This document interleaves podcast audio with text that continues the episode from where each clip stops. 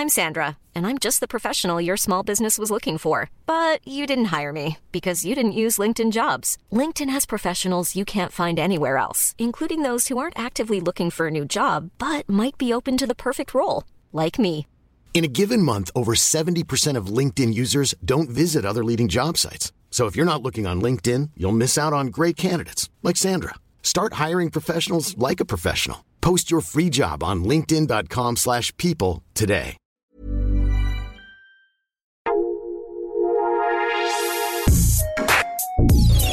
Escucha la opinión de Sergio Sarmiento, quien te invita a reflexionar todos los días con la noticia del día.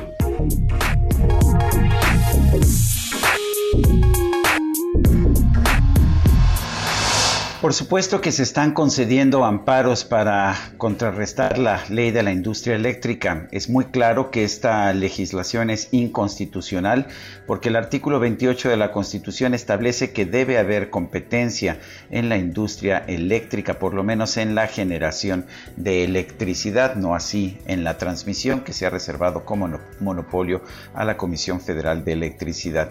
El problema principal para nuestro país, sin embargo, no es la inconstitucionalidad de la ley, sino el hecho de que va a resultar en una electricidad más cara y más sucia para los mexicanos. Esto quiere decir que la nueva ley de la industria eléctrica eh, obligaría a que se utilizara primero, se utilizaran primero termoeléctricas como la de Tula, que son altamente contaminantes, en lugar de las inversiones en empresas, de empresas privadas en energía solar, energía eólica o energía de gas natural de ciclo combinado.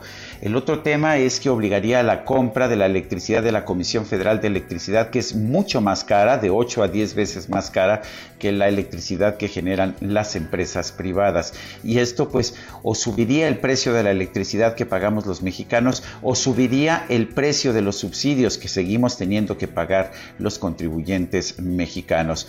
Una de las peores cosas que tendríamos, sin embargo, sería que al, al ser más cara la electricidad en nuestro país, muchas empresas que se han establecido en México, por ejemplo en el campo de las manufacturas, ya no serían competitivas y tendrían que mudarse a otros países con políticas energéticas más razonables. Yo soy Sergio Sarmiento y lo invito a reflexionar.